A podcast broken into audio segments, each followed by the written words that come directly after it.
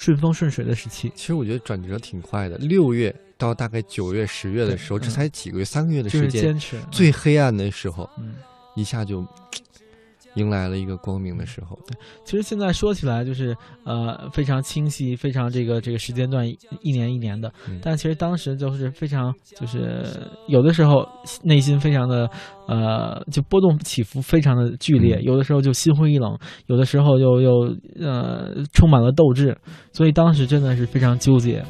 然后从那年的九月份开始到零八、零九、一零、一二这三四年里面，就是。进入了一个快车道，对，因为会有别人去邀请你去旅行，啊，然后他们会给你提供费用，你的旅行就完全不用自己花钱，而且还能赚到钱。所以那段时间真的是每年时间有半年时间在世界各地去旅行，啊，就日子过得非常的顺风顺水。但在这样的阶段，也有一个不太好的事情，我觉得是在，嗯，怎么叫怎么讲？呃，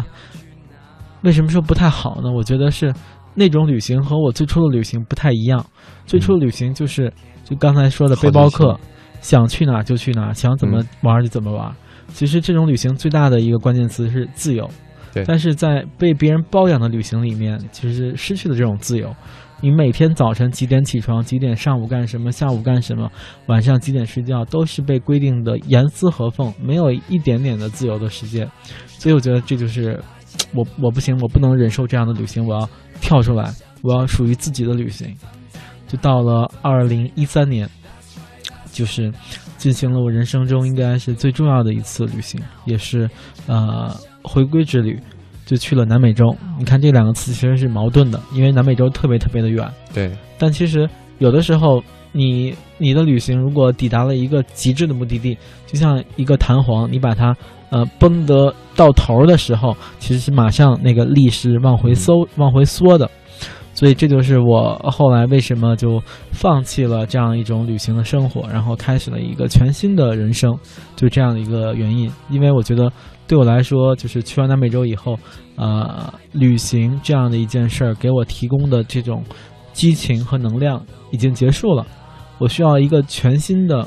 东西，能够让我又重新充满激情。虽然我已经不在现实的路上去行走，但其实，在人生这条漫漫的长路上，在人生这条漫漫的长路上，我仍旧在努力的去探索自己，探索世界。回来之后，就想稍微稳定一点点，就在云南开了一家客栈。嗯，对，就叫做又是一个新的阶段了。对，就叫做背包十年青年公园。然后这也是我现在的一个最主要的身份，就一个创业者。啊，因为其实我之前就是单打独斗，我就一个人吃，一个人就是所谓什么，呃，一个人吃饱全家不饿啊，所以那个阶段我没有老板，也没有员工，我就是想怎么着怎么着，也也不用去考虑太多的别人会怎么样、怎么想什么的。但现在不一样，我做了这样的一个呃青年旅社以外，以之后，然后有了更多的社会的一个责任，啊，其实一方面我希望能够呃这个地方并并不仅仅是我的。客人的一种休息的驿站，嗯，也能够成为他们旅行的一个加油站。能够，因为每个房间主题都不一样，所有房间的主题，五十个房间，五十个主题，都是用我在那个目的地拍摄的照片去呃装饰的。所以我希望那个客人躺在床上就能够看到那个远方的风景，然后产生对远方的向往。然后这也是我希望呃我的客人能够去实现他们的梦想。对。我今年的时候早一些时候还真的去到云南丽江，去到小朋友那个客栈去转了一圈，我真的觉得一点毫不夸张，说是我到目前为止可能是见过最好的、最入我心的客栈了。没有说像很多客栈真的，好像因为是给背包客的很小很寒酸，又没有说大酒店那种让人和人距离很远，因为他每天都有定期的活动，所以我觉得创业算是很成功了。嗯，其实也不能算成功，我觉得这只是，呃，十万九九八十一难，这刚走了一半儿，然后还有很多的路程要去往前去探索。对，其实我觉得你是一个喜欢挑战的人，从这句话可以看出来，从你的行动也看出来，旅行完了创业，创业完现在又在折腾，又出了一本新的书啊，对，对吧？这是刚刚呃，就这个月刚出版的。叫做只要不忘了回家的路。嗯，内容写的是南美洲的那一段旅程，是吧？内容写的是我在南美洲追逐追寻我的偶像格瓦拉的，呃，这样的一段漫长的旅行，然后时间跨度两个月，啊，在这样的一段旅行里面，我是完全沿着我的偶像格瓦拉，呃，他在一九五二到一九五三年摩托日记的一段路线去旅行的。那为什么要走这样一条路呢？因为当时我正好进入了一个人生的一个嗯。情绪非常波动的一个时期，我需要回归一种内心的平静。就像你刚才说到的，本来是很成功，但觉得又有约束了。我觉得这个名字挺有意思的，就是本来是一本旅行的书，但偏偏又要告诉所有的读者不要忘了回家的路，挺拧巴的。呃，其实这个书名在我的之前一本非常畅销的作品《背包十年》里面就有了。啊，那本书的副标题就叫做“人应该趁着年轻去流浪，只要不忘了，只要不忘了回家的路。”嗯，啊，但是在当年我还没想到回家，只是我觉得，呃，这样的一个按照逻辑来说，当你去了很远的很多地方以后，你是要回家的，啊，这是埋了等于是埋了一个伏笔，啊，但是在背包十年那个阶段，我还是想要去更远的地方，去更多的地方去旅行，而且我把整个环游世界这件事儿，啊，其实就是看成一个闯关游戏。啊，就在这样一个闯关游戏里面，可能最初就比较就是初级的国内的一些目的地，像阳朔啊、丽江啊、凤凰啊，我指的都是背包客啊。然后进一步到东南亚，到日韩，到欧美，到南亚、印度，然后到中东，到非洲，然后我把南美洲看成是最最难度很高的一个大轨，最难度最高的一关。嗯，为什么呢？因为它的。路程很远，你无论怎么飞，你是从美国飞还是从那个那个法法国飞，除了南美洲，世界上任何地方从中国都可以直达，只有南美洲你需要不得不去转机，然后呃语言不通，因为当地是西班牙语，我只会讲英语，需要准备，需要去学一些基本的一些语言的一些呃交流的一些技能，然后第三是当地治安很不好，就拿我这一次旅行来说，呃我差点被偷。就是把这个不差点被抢，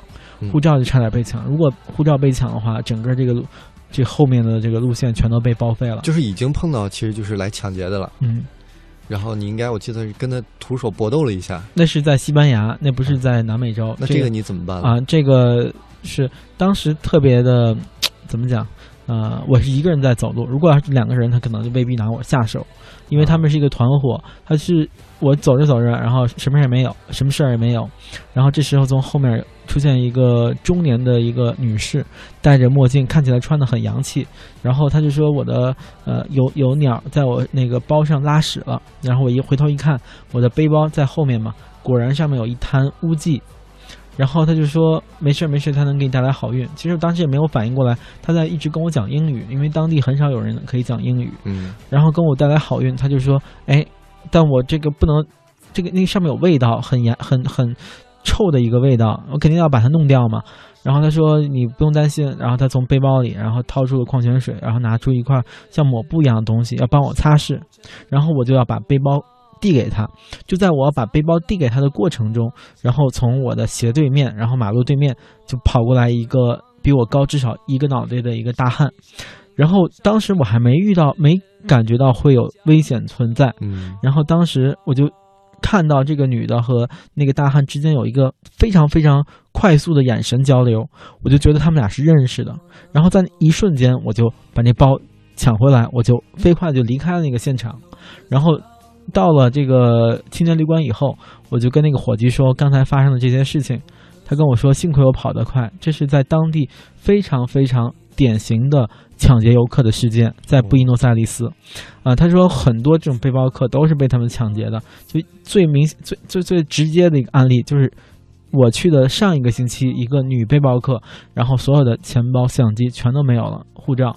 然后当时躺在沙发上就后怕。因为一旦这个背包被被抢走的话，那什里面有护照，钱丢了无所谓，护照丢的话，那你其他你想去什么地方都已经不可能，这是完全就不可能了。嗯，所以我觉得这个事儿就是被抢，然后手机被偷。我在那个当地的一个